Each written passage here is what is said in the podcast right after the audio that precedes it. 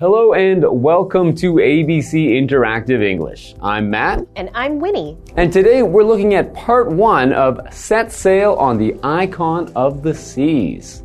Very cool. So we're talking about transportation. That's right, we're talking about setting sail. So that would be one kind of transportation. Right. So we have boats that can sail. There are things like yachts, right? So they're a little bit faster. And then we have things like cruises, cruise ships, which I am actually very scared of. You're scared of cruise ships, Yeah. but they're supposed to be, you know, relaxing and fun, and you don't even need to think about anything because Yeah. they just take you where you want to go. I know that a lot of people go on cruise ships to relax and have fun, but to me, that would be my nightmare because, especially after seeing the movie Titanic, that really scared me as a kid. Um, I don't like vehicles where I, I'm not the one in control. So Okay. I'm also kind of scared of planes. So, airplanes, buses. Uh, if I'm sitting at the front, I'm okay. Okay, you can just like pretend you're driving. You Yeah, sit yeah. right up near the window. yes, exactly. Um, so yeah, planes, trains, and big cruise ships. Not something I want to be sitting on. Okay, but if you could, if you could be the captain of the cruise ship, that'd be all right for you. If I was the captain of the cruise ship, everyone should be scared. Well, anyway, I think we're going to find out a little more about, you know, setting sail and some more about some sea transportation when we get into today's lesson.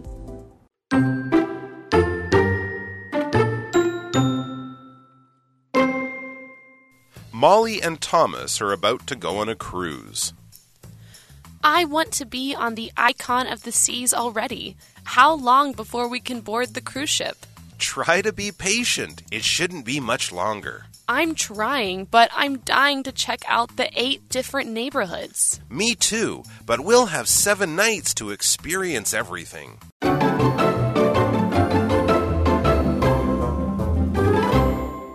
so we are getting ready to continue on with our lesson. Set sail on the icon of the seas, part one. Molly and Thomas are about to go on a cruise. On a cruise, that sounds very nice. So, a cruise. A cruise is a trip or a holiday on a boat or a ship that is for pleasure, meaning for fun, for enjoyment. It's something that will make you, you know, very happy. And usually, when we talk about going on a cruise, it means a very large ship that will stop at several different places or several different ports where you can get off the ship and enjoy the the things that are there are to see there. And usually this kind of cruise also has many things you can do on the ship. So when you're between the places you're going, you can do other fun Yeah, things. you can go swimming on the mm. the actual boat. They have pools on there. I know some they have casinos on there for the mm-hmm. adults and for kids. They have water slides and things like that, like basketball hoops and all several fun things that you can do so you're not bored going to the next destination. Hmm, And so this kind of cruise is a noun, but we can also use cruise as a verb, meaning to go slowly on the water in a boat or a ship, usually. Right. You can even cruise on a car if the car is going very slowly. So, okay, let's continue it on with Okay, the dialogue. so let's see. We've got Molly and Thomas. So why don't you be Molly and I'll read for Thomas. Great. Okay, let's start. I want to be on the icon of the seas already. How long before we can board the cruise ship? Hmm, okay, so she's you know ready to go, ready to get on the ship, ready to board the ship. Right, exactly. So, what does it mean to board something? Okay, so in this case, we are using board as a verb, not a noun. Okay, it means to board means to get onto a vehicle. Whereas if it was a noun, board could be a plank or something like that. So, for example, all passengers to New York can board the plane now. Okay, so we use board when we are going on to a vehicle like hmm. a plane or a train or a cruise ship in this Yes, case. If you're ever at the airport, you can listen for the the boarding times, or you know, where they'll announce when it is time for you to board. Right, at the boarding gate. Mm. Very good. Okay, so Thomas says, try to be patient. It shouldn't be much longer. Yeah. So, what does it mean to be patient? So to be patient means able to wait or be delayed without getting angry or anxious or upset. You can be patient. You just stay calm. It's okay. I can wait. I'm patient. Now this is an adjective, patient. However, if he were to say, be a patient, that would be very different. So if we use it as a noun, a patient refers to someone who is getting medical treatment or being treated by a doctor. So, if you're ill or maybe you broke a bone, Mm-hmm. you would then need to go to the hospital or the doctors, and you are their patient. Right. So, it's very different. Yes, I need to make sure to use that word correctly. You shouldn't say be a patient. Yeah, otherwise, that's not very good. Continuing on. I'm trying, but I'm dying to check out the eight different neighborhoods. Hmm. Ooh, neighborhoods. Okay, that sounds very interesting. So I guess on this cruise ship, there are different parts that you can see. In particular, there are eight different places to check out on the cruise ship. Exactly. So when we look at the word neighborhoods, okay, that's usually a district or area that maybe also has a community within a town or a city. Okay. So usually in a neighborhood, you will find you know, a group of people that maybe they work together to put on a community play or a community barbecue, something like that that has a sense of a community or a family. Okay, so for example, this is a very nice neighborhood for the kids to grow up in. Okay, so a lot of parents care about having a very nice neighborhood, clean and safe for their kids to grow up in. Okay, neighborhoods on a cruise ship sounds pretty neat. So Thomas replies, Me too. But we'll have seven nights to experience everything. Seven nights. Mm-hmm. That's, I think that's a good amount of time. That's enough to, yeah, that's a good amount of time. I think they'll probably get to stop some places on the way and, and experience everything on the cruise ship. Right. So to experience is a verb. It's to live through or to have done or seen or, you know, have been through something.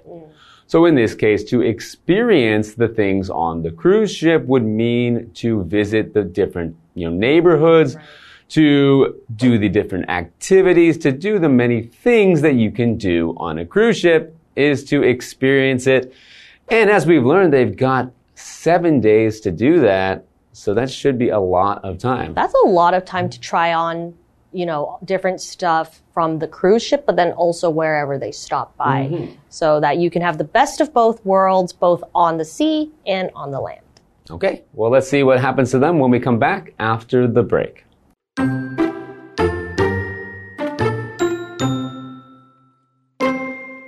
That isn't enough time. The icon of the seas is a monster of a ship. I know. It's five times the size of the Titanic. We're going to create many new memories on this trip. That's for sure.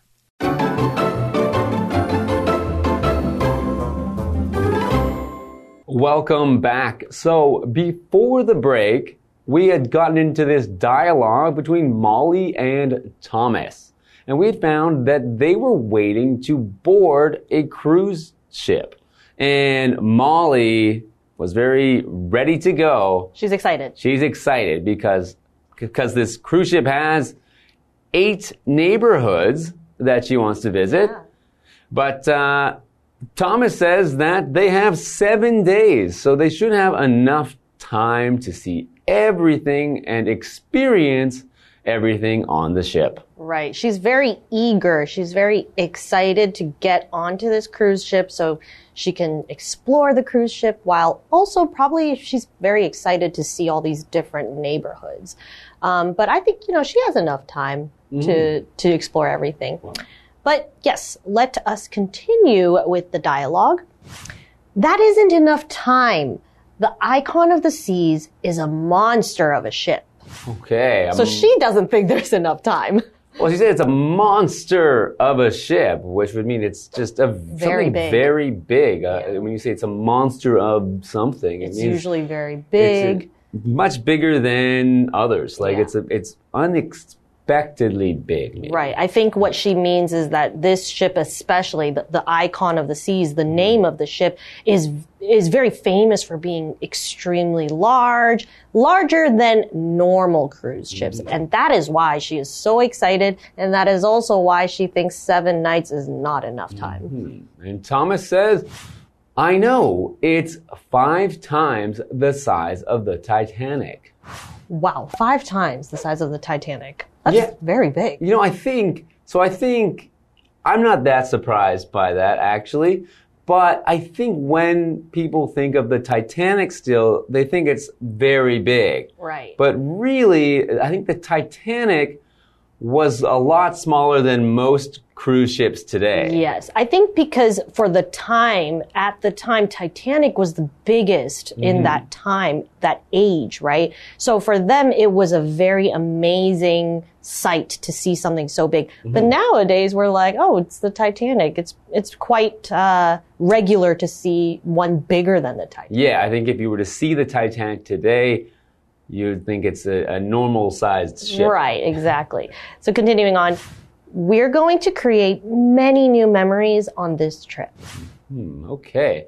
And Thomas says, that's for sure. Oh, that's nice. Mm-hmm. Yes, I'm sure a lot of people would love to go on a cruise ship to create memories. Mm-hmm. Okay. So when we create memories, okay, what does it mean to create? So we're using it as a verb, right? It means to make something. So to make memories, right? To create memories. So for example, the artists love to create things from old tires. You know, when some artists, they like to recycle things, they take old tires and they turn it into a, a statue or something, right? So sh- the artist created things from old tires, okay? So in Molly's case, she's thinking, oh, this will be a great chance for her and Thomas to create some memories, okay? Mm-hmm. So what does memory mean? Okay, so a memory is something remembered or recalled from the past. So it's when you can think of, you know, what did I do last week? And I can, you know, visualize it or see it in my mind. That is a memory. Right. So some some of my favorite ways to create memories is to take photos mm-hmm. so that I can look at it when I get older and then I have photos to remember the memories. To help you to, to bring back those memories. Right. Okay, so now that they're about to board the ship, I think next time we'll see them aboard the ship and we'll see you then when we get into that dialogue. Bye.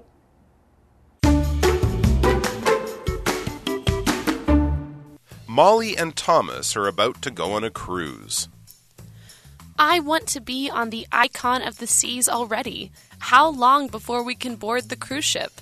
Try to be patient. It shouldn't be much longer. I'm trying, but I'm dying to check out the eight different neighborhoods. Me too, but we'll have seven nights to experience everything. That isn't enough time. The icon of the seas is a monster of a ship. I know. It's five times the size of the Titanic. We're going to create many new memories on this trip. That's for sure.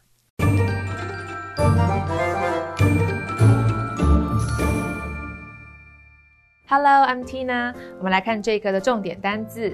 第一个，board，board，动词，登上船、飞机等交通工具。What time can we board the ship？我们几点可以登船？下一个单字 ，patient，patient，形容词，有耐心的，能忍受的。Ellen is very patient with small children. Ellen 对幼儿非常有耐心。下一个单字，create。create 动词创造建立。The Bible says that God created the world. 圣经上说是上帝创造了世界。Bible 指的是圣经。最后一个单字 memory memory 名词回忆。 That photo brings back a lot of good memories. 那张照片勾起很多美好的回忆。接着我们来看重点文法。第一个，somebody is about to 加动词，某人即将做某事。about 在这里是副词，意思是几乎差不多。我们来看看这个例句：The boy is about to kiss the girl。男孩正要亲吻女孩。下一个文法，a monster of something，巨大无比的某事物。monster 指的是庞然大物，这是一个口语用法。我们来看看这个例句：A monster of a storm is approaching the coastline。一个巨大无比的风暴正在靠近海岸线。Coastline 指的是海岸线。最后一个文法，five times the size of 加名词，什么的五倍大，这是一个倍数用法。Five 可以换成 one 之外的数字，例如三倍 three times，二十倍。Twenty times, times 是倍数，横用复数。Size 指的是尺寸、大小。我们来看看这个例句：The burger is about three times the size of a regular one。那份汉堡约为一般汉堡的三倍大。以上就是这一课的重点单词跟文法，回去记得复习哦。我们下一课再见，拜拜。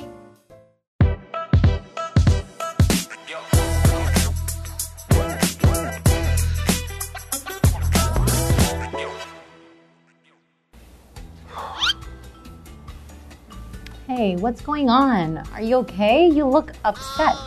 Yeah, I met this great girl online, and I mean, we have so much in common. I mean, she's perfect. But her mom got really sick, and she's in the hospital now and needs surgery. Looks like I'm gonna have to transfer some money.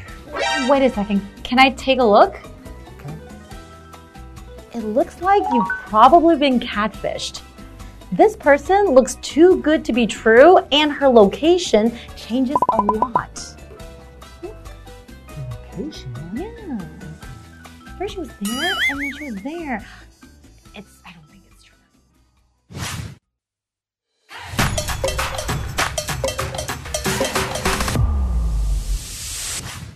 Today, we're going to introduce a phrase called catfish. Nowadays, lots of people are using dating apps to connect with new people. However, some users resort to creating fictional personas, either to attract others or to engage in deceptive online relationships.